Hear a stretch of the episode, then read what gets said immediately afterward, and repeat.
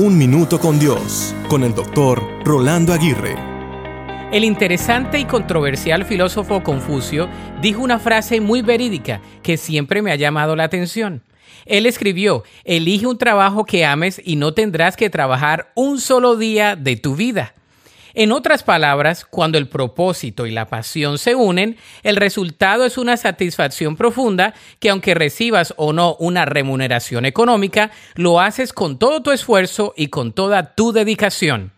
El trabajo dignifica y da sentido a nuestra vida. El trabajo desarrolla nuestras habilidades más ocultas y pule nuestras habilidades innatas.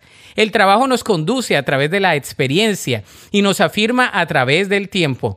El trabajo es la plataforma para servir a otros, para ayudar diferentes causas y para compartir nuestro conocimiento con los demás. El trabajo nos da un sustento, pero al mismo tiempo nos proporciona un entendimiento. El trabajo nos capacita, nos habilita y nos enseña. El trabajo es la universidad en la práctica y los conceptos en la practicidad. Además, el trabajo nos da un sustento para toda la vida.